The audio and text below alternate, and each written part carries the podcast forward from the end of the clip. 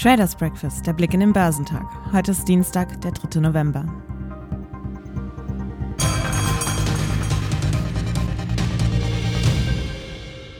Die Märkte haben in jüngster Zeit viele negative Entwicklungen berücksichtigt. Daher sei trotz der Unsicherheiten durch die US-Wahl der aktuelle Zuwachs an den Börsen im Großen und Ganzen eher zu vernachlässigen.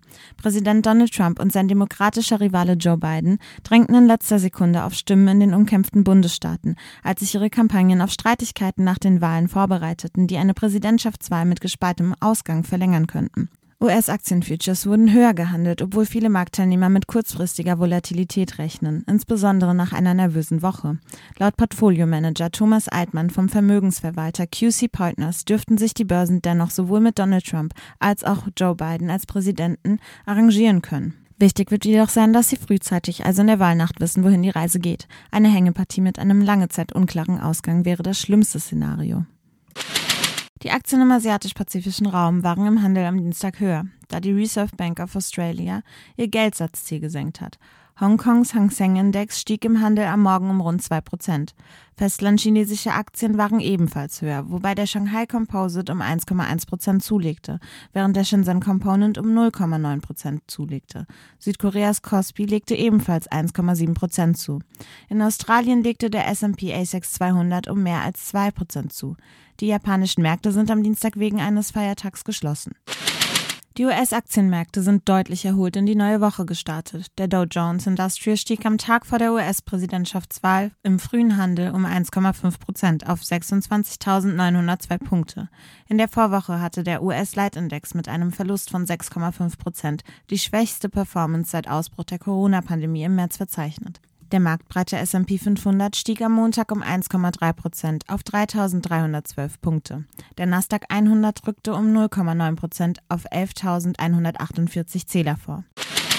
In den Umfragen zur Präsidentschaftswahl führt der demokratische Kandidat Joe Biden mit deutlichem Abstand vor dem republikanischen Amtsinhaber Donald Trump. Die Demoskopen räumen den Demokraten zudem gute Chancen ein, die Mehrheit im Repräsentantenhaus zu behalten und nach sechs Jahren die Kontrolle über den Senat zurückzugewinnen. Biden braucht die beiden Kammern des Kongresses, um politisch etwas voranzubringen. Abgestimmt wird heute, den 3. November, über das Repräsentantenhaus sowie gut ein Drittel der Sitze im Senat. Eine Niederlage kassierte Trump schon am Tag vor der Wahl. Eine Richterin im Bundesstaat Pennsylvania setzte eine Anordnung des Handelsministeriums aus, die das komplette Aus für die chinesische Video-App TikTok in den USA zum 12. November bedeuten würde. Sie erließ eine einstweilige Verfügung auf Antrag von drei Autoren von TikTok-Videos, die ihren Lebensunterhalt auf der Plattform verdienen. Zuvor hatte bereits ein Richter in Washington den für Ende September geplanten Download-Stop für die TikTok-App ebenfalls mit einer einstweiligen Verfügung ausgesetzt. Die US-Regierung legte Berufung dagegen ein. An den kommenden Tagen stehen mit dem Zinsentscheid der US-Notenbank Fed und dem monatlichen Arbeitsmarktbericht der Vereinigten Staaten zudem weitere wichtige Ereignisse auf der Agenda. Der Kosmetikkonzern Estee Lauder kündigte nach starken Quartalszahlen eine zehnprozentige Anhebung seiner Quartalsdividende an, was die Aktien zunächst um mehr als fünf Prozent stiegen ließ. Zuletzt notierten die Papiere aber noch 1,5 Prozent im Plus. Nach Börsenschluss an den New Yorker Börsen legten zudem noch der Online-Bezahldienst PayPal und der Lebensmittelhersteller Mondelez ihre Geschäftszahlen. In der Woche der US-Präsidentschaftswahlen hat der DAX einen Erholungsversuch gestartet. Der deutsche Leitindex legte am Montag um 2% auf 11.788 Punkte zu. Allerdings hatte er in der vergangenen Woche fast 9% eingebüßt.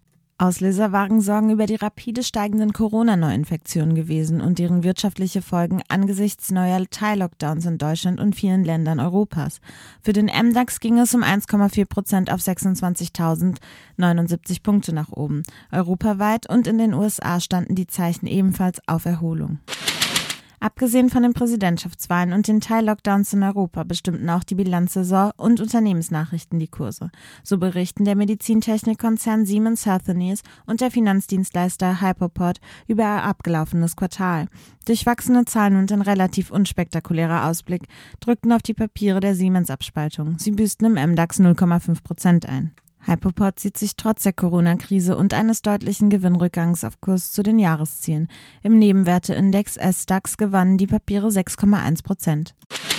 Im DAX setzen sich im späteren Handelsverlauf die Aktien der Deutschen Bank mit plus 5,0 Prozent vor die des Baustoffherstellers Heidelberg Cement. Im MDAX legten die Commerzbankpapiere ebenfalls deutlich um 4,5 Prozent zu.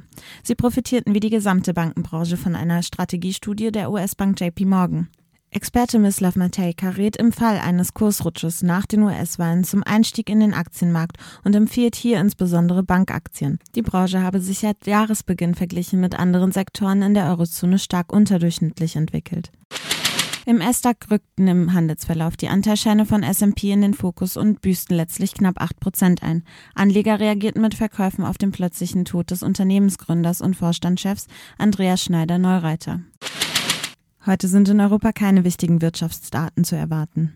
In den USA stehen das Redbook, die Industrieaufträge sowie die Fahrzeugverkäufe für Oktober zur Veröffentlichung an. Im Fokus stehen in der Nacht zum Mittwoch aber vor allem die US-Präsidentschaftswahlen.